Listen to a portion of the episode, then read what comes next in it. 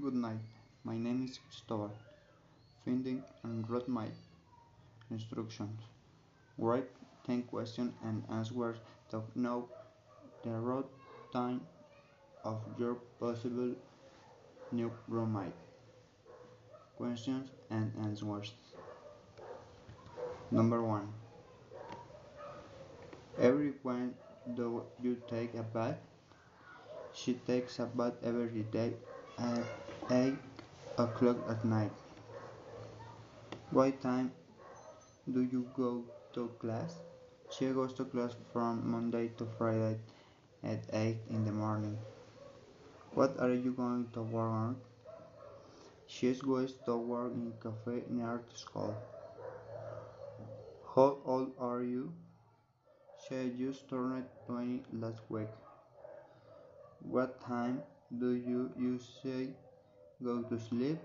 She go to sleep at 10 o'clock at night. What do you after school? She go to her job after school. What is your favorite sport? She likes to practice boxing from time to time. What is your favorite hobby?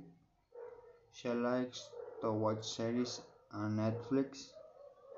How hygienic are you with your space? She is usually very clean with her space.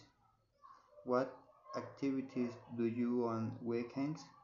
She reads from her studies and work. Write five sentences where you explain the writing of your possible mate. Remember that you will use the structure of the third person. Use the adverbs of time first, after, time, finally. Mary Jane is my possible never Mike.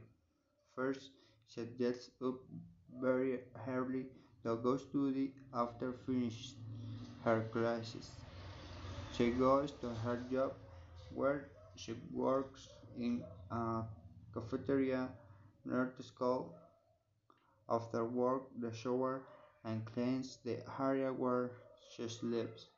Finally, her favorite hobby is watching series on Netflix and on weekends the restaurant from her works and from school. Thank you.